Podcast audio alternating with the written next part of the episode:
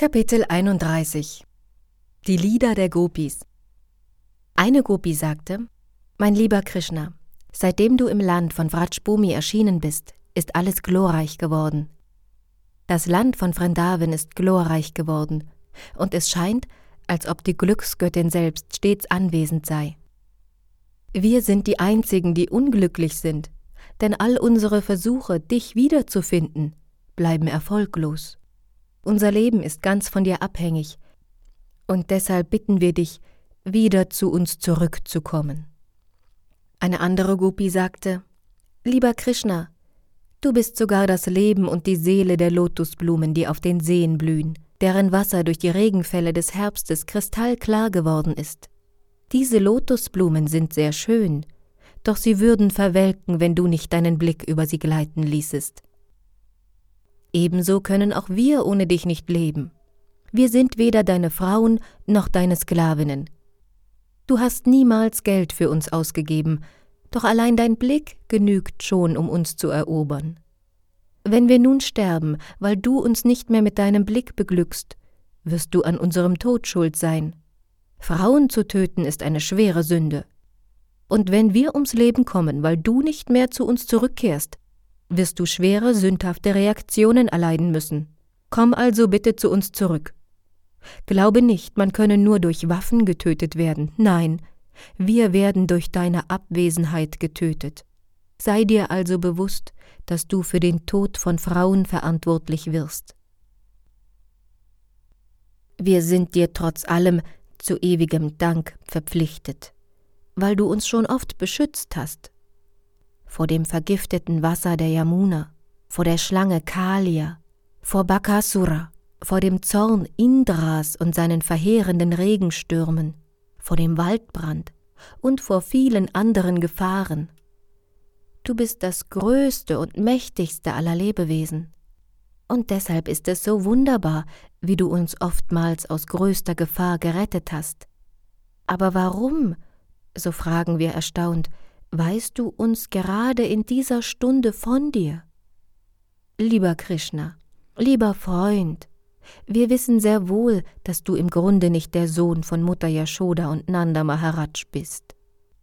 Du bist die höchste Persönlichkeit Gottes, die Überseele aller Lebewesen. Aus deiner grundlosen Barmherzigkeit bist du auf die Erde herabgestiegen, weil Brahma dich bat, die Welt zu retten. Einzig und allein aus deiner Güte bist du in der Yadu-Dynastie erschienen. O Bester der Yadu-Dynastie, wenn jemand der materialistischen Lebensweise müde wird und Zuflucht bei deinen Lotusfüßen sucht, weigerst du dich niemals, ihm diese Zuflucht zu gewähren. Deine Bewegungen sind überaus anmutig, und du bist vollkommen unabhängig. Du hast eine Hand auf die Glücksgöttin gelegt, und in der anderen hältst du eine Lotusblume. Solcher Art ist dein außergewöhnliches Erscheinen. Bitte komm deshalb zu uns zurück und segne uns mit der Lotusblume in deiner Hand. Lieber Krishna, du nimmst den Einwohnern von Vrindavan alle Furcht, du bist der mächtigste Held, und wir wissen, dass du den unbegründeten Stolz deines Geweihten, wie auch den Hochmut von Frauen, wie wir es sind, einfach durch dein bezauberndes Lächeln zerstören kannst. Wir sind nichts anderes als deine Dienerinnen und Sklavinnen. Nimm uns deshalb als solche an, indem du uns dein lotusgleiches Antlitz zeigst. Lieber Krishna, wir müssen dir gestehen, dass sich große Lust in uns regte, als du uns mit deinen Lotusfüßen berührtest. Deine Lotusfüße zerstören alle Sünden eines Gottgeweihten, der bei ihnen Zuflucht gesucht hat. Und du bist so gütig, dass du sogar gewöhnlichen Tieren die Zuflucht deiner Lotusfüße nicht versagst. Deine Lotusfüße sind auch der Aufenthaltsort der Glücksgöttin, und dennoch hast du deine Lotusfüße auf die Köpfe der Schlange Kalia gesetzt und auf ihnen getanzt. Erhöre nun gütigerweise unsere Bitte und setze deine Lotusfüße auf unsere Brüste, so dass unsere brennenden Verlangen, dich zu berühren, beruhigt werden. O Herr, der Anblick deiner Augen, die dem Lotus gleichen, ist überaus wohltuend, und deine süßen Worte sind so faszinierend, dass selbst die größten Gelehrten sich an ihnen erfreuen und von großer Zuneigung zu dir erfüllt werden. Auch wir sind von deinen Worten und von der Schönheit deines Antlitzes und deiner Augen bezaubert. Bitte stille deshalb unser Verlangen durch deine nektargleichen Küsse. Lieber Herr, die Worte, die du gesprochen hast, und die Worte, die deine Taten beschreiben, sind voller Nektar. Und jeder, der einfach deine Worte wiederholt und hört, kann aus dem lodernden Feuer des materiellen Daseins errettet werden. Große Halbgötter wie Brahma und Shiva chanten ständig über deinen Ruhm, um so die Sünden aller Lebewesen in der materiellen Welt auszulöschen. Wenn man einfach nur versucht, deine transzendentalen Worte zu hören, kann man schon sehr bald auf die Ebene frommer Tätigkeiten erhoben werden. Den Vaishnavas bereiten deine Worte transzendentale Freude. Und die heiligen Persönlichkeiten, die deine transzendentale Botschaft über die ganze Welt verbreiten, sind die größten Wohltäter. Dies wurde von Rupa Goswami bestätigt, als er ein Gebet an Sri Chaitanya richtete und ihn dort als die großmütigste Inkarnation bezeichnete, weil er die Worte Krishnas und Liebe zu Krishna frei und ohne Unterscheidungen zu machen, über die ganze Welt verbreitete. Lieber Krishna, du bist sehr schlau, fuhren die Gopis fort. Du kannst dir nicht vorstellen, wie bekümmert wir sind, wenn wir uns an dein verschmitztes Lächeln, an deinen wohltuenden Blick, an unsere gemeinsamen Stunden im Wald von Vrindavan und an deine glückverheißenden Meditationen erinnern. Unser Herz schlug schneller, als du mit uns an einsamen Orten vertrauliche Worte gewechselt hast. Nun befällt uns Schwermut und Sehnsucht, wenn wir uns an all dies erinnern. Bitte rette uns. Lieber Krishna, sicherlich weißt du, wie traurig wir sind, wenn du das Dorf von Vrindavan verlässt, um die Kühe im Wald zu hüten. Allein der Gedanke daran, dass deine sanften Lotusfüße von dürren Halmen und spitzen Steinen gestochen werden könnten, bereitet uns tiefe Schmerzen. Wir hängen so sehr an dir, dass wir ständig nur an deine Lotusfüße denken. O Krishna, wenn du mit den Kühen von den Weidegründen zurückkehrst, ist dein von Locken umrahmtes Gesicht von dem Staub bedeckt, den die Kühe mit ihren Hufen aufwirbeln. Jedes Mal, wenn wir dein sanftes Lächeln sehen, vergrößert sich unser Verlangen, uns mit dir zu erfreuen. O lieber Krishna, du bist der höchste Geliebte, und stets gewährst du den dir ergebenen Seelen Zuflucht. Du erfüllst die Wünsche aller Lebewesen, und deine Lotusfüße werden sogar von Brahma, dem Schöpfer des Universums, verehrt. Jedem, der deine Lotusfüße verehrt, erteilst du bereitwillig deine Segnungen. Sei also bitte nicht böse auf uns, sondern schenk uns deine Barmherzigkeit und setze deine Lotusfüße auf unsere Brüste, so dass unser Schmerz gelindert wird. Lieber Krishna, wir sehnen uns nach deinen Küssen, die du sogar deiner Flöte gibst. Der Klang deiner Flöte bezaubert die ganze Schöpfung und so auch unsere Herzen. Komm deshalb bitte zu uns zurück und küsse uns mit deinem Nektarmund. Als Sri Krishna schließlich wieder zurückkehrte und die Gopis sich um ihn drängten, sah er wunderschön aus, so wie es jemandem, der vielfältige Füllen besitzt, gebührt. In der Brahma Sanghita heißt es Ananda Chinmaya Rasa Pratipavitapihi. Krishna allein strahlt nicht eine solche vollkommene Schönheit aus, wie wenn er mit seiner Energie, die von ihm ausgeht, insbesondere mit seiner Freudenenergie, die von Radharani repräsentiert wird, zusammen ist. Die Maya war die Vorstellung, nach der die absolute Wahrheit keine Energie besitzt, zeugt von unzureichendem Wissen. Die absolute Wahrheit wäre unvollkommen, würde sie nicht die verschiedensten Energien entfalten. Ananda Chinmaya Rasa bedeutet, dass Krishnas Körper aus ewiger Glückseligkeit und ewigem Wissen besteht. Krishna wird stets von den vielfältigsten Energien umgeben und deshalb ist er vollkommen und schön. Aus der Brahma Sanghita und aus dem Skanda Purana erfahren wir, dass sich Krishna immer inmitten von vielen Tausenden von Glücksgöttinnen befindet. Die Gopis sind alle Glücksgöttinnen. Und Krishna ging mit ihnen Hand in Hand am Ufer der Yamuna entlang. Im Skanda Purana heißt es, dass unter den vielen Tausenden von Gopis 16.000 führend sind. Unter diesen 16.000 Gopis gibt es 108, die besonders hervorragen. Und von diesen 108 Gopis ragen acht wiederum besonders hervor. Von diesen acht Gopis sind Radharani und Chandravali die führenden, und von diesen beiden ist Radharani die erste. Als Krishna im Wald am Ufer der Yamuna erschien, wurde die Dunkelheit vom Leuchten des Mondes vertrieben. In dieser Jahreszeit blühten viele Blumen, wie die Kunda- und Kadamba-Blumen, und ein sanfter Wind verbreitete ihren Duft.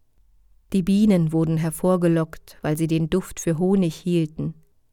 Die Gopis bauten einen Sitz für Krishna, indem sie den weichen Sand anhäuften und einige Kleidungsstücke darauf legten. Die Gopis, die sich dort eingefunden hatten, waren größtenteils Befolger der Veden. In ihrem früheren Leben, während Sri Ramachandras Erscheinen, waren sie vedische Gelehrte gewesen, die sich gewünscht hatten, mit Sri Ramachandra in ehelicher Liebe zusammen zu sein. Ramachandra hatte ihnen die Segnung gegeben, dass sie zusammen mit Sri Krishna erscheinen würden und dass er ihre Wünsche erfüllen werde. Als Krishna dann erschien, wurden diese vedischen Gelehrten als Gopis in Vrindavan geboren, und so ging ihr lang erhegter Wunsch in Erfüllung, und sie durften als junge Gopis mit Krishna zusammen sein. Weil sie alle das höchste Ziel ihres vollkommenen Wunsches erreicht hatten, waren sie so glücklich, dass sie keine anderen Wünsche mehr kannten. Dies wird in der Bhagavad Gita bestätigt, wo es heißt, dass jemand, der die höchste Persönlichkeit Gottes erreicht, sich nichts anderes mehr wünscht. Als Krishna zu den Gopis zurückkehrte, verflog all ihr Kummer, und ihre Klagen in Trennung von Krishna fanden ein Ende. Sie hatten alles bekommen, wonach sie sich gesehnt hatten, und weil sie wieder mit Krishna zusammen sein durften, waren sie wunschlos glücklich. Sorgfältig bereiteten sie Kleidungsstücke auf dem Boden aus, um für Krishna einen Sitzplatz herzurichten. Diese Kleidungsstücke bestanden aus feinsten Linnenstoffen und waren mit dem roten Kunkuma, der ihre Brüste schmückte, durchdrungen.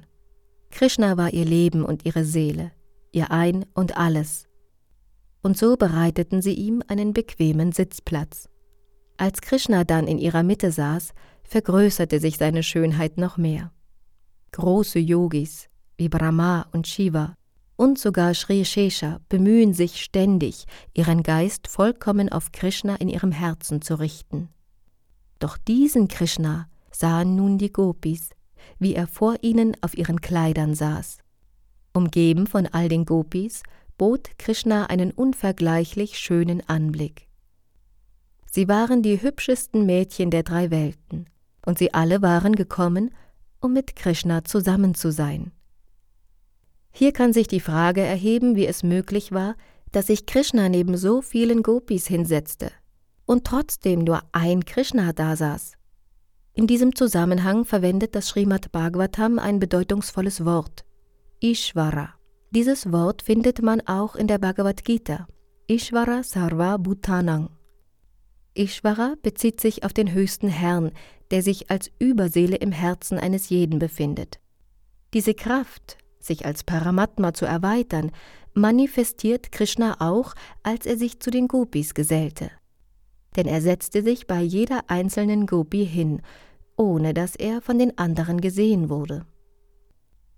Krishna erwies sich den Gopis gegenüber als so gütig, dass er nicht in ihren Herzen blieb, wo er nur durch Yoga-Meditation wahrgenommen werden kann, sondern sich direkt an ihre Seite setzte. Dadurch, dass Krishna äußerlich erschien, beschenkte er die Gopis, die auserwählten Schönheiten der gesamten Schöpfung, mit einer einzigartigen Gunst.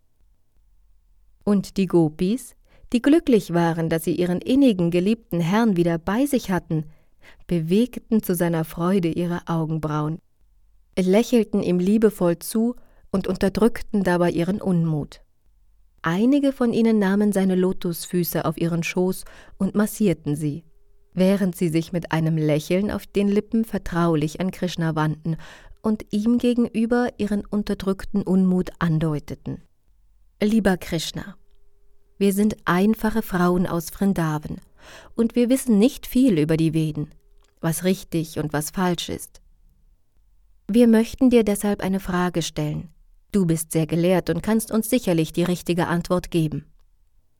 In der Beziehung zwischen Geliebten sehen wir, dass es drei Arten von Männern gibt. Die einen machen ihre Liebe davon abhängig, was sie bekommen. Die anderen haben immer eine liebevolle Haltung, selbst wenn die Geliebte einmal abweisend ist. Und die Dritten sind zwar nicht abweisend, doch sie erwidern auch Gefühle der Liebe nicht.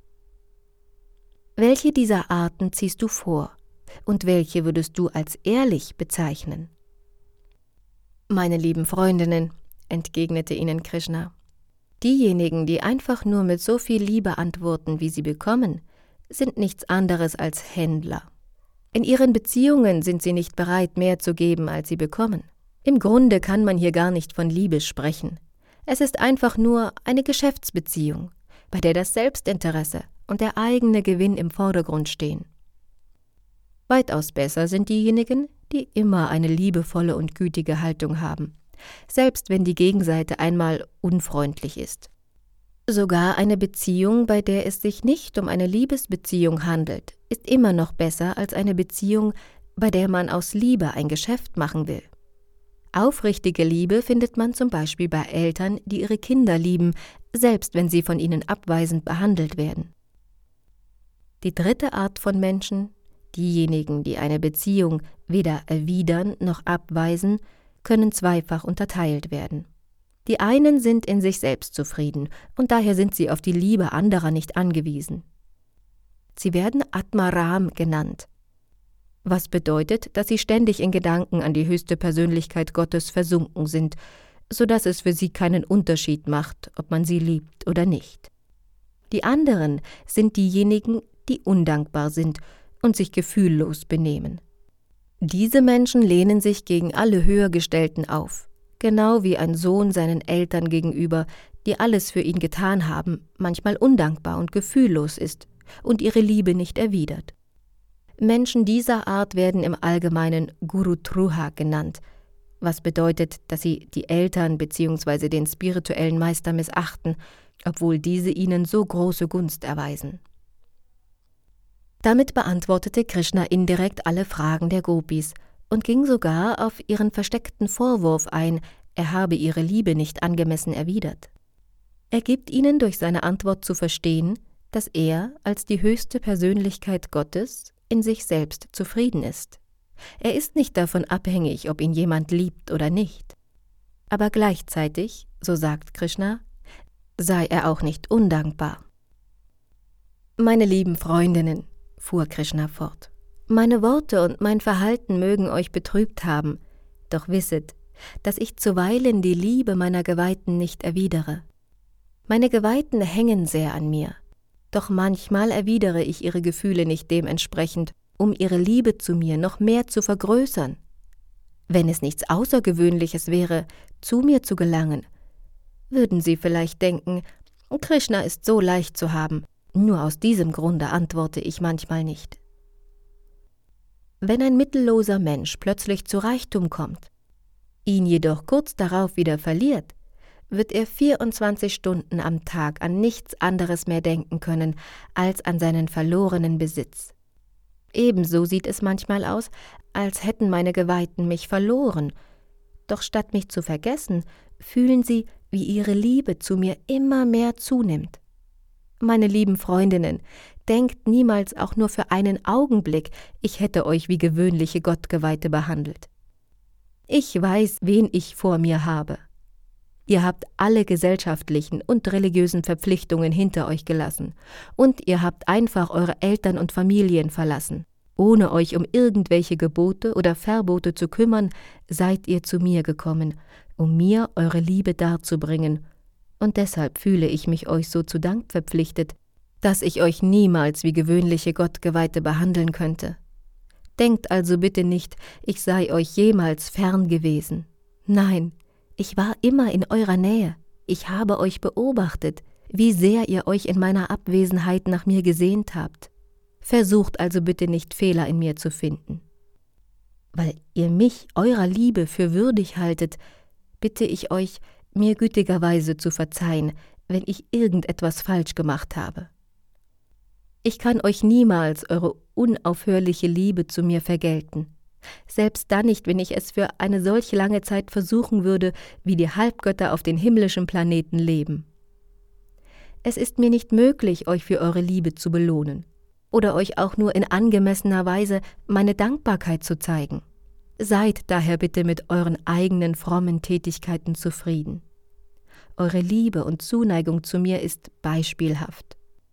Und sie hat euch befähigt, die größten Schwierigkeiten zu überwinden, die ihren Ursprung in den Familienverbindungen haben. Deshalb bitte ich euch, einfach mit eurem großartigen und beispiellosen Charakter zufrieden zu sein. Denn ich sehe mich außerstande, euch meine Schuld zurückzuzahlen. Die Gottgeweihten von Vrindavan gaben mit ihrem Dienst zu Krishna das beste Beispiel für die reinste Art der Hingabe. In der Shastra wird gesagt, dass hingebungsvoller Dienst Ahaituka und Apratihata sein muss.